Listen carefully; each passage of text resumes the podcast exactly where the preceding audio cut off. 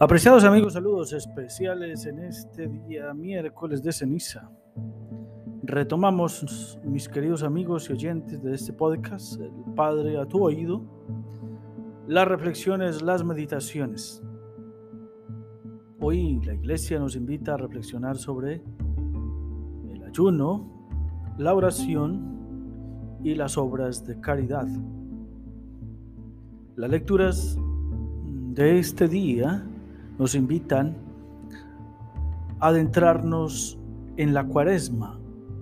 La cuaresma es un tiempo de gracia, un tiempo de reflexión, de oración, de meditación. La Sagrada Escritura nos habla del desierto. en el Antiguo Testamento el pueblo, el pueblo de Israel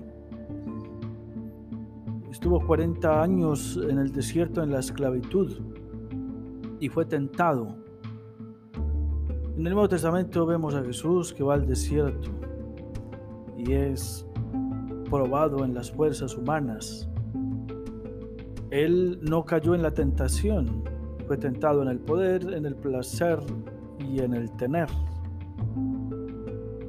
Por eso el desierto es estar en la presencia de Dios y 40 es siempre. Por eso aprovechemos, mis queridos amigos y hermanos en la fe, a seguir de cerca los textos de la liturgia de esta cuaresma, de todos los días y en especialmente los domingos. Nos estaremos encontrando para más reflexiones que nos ayuden a crecer en la fe en este tiempo de cuaresma.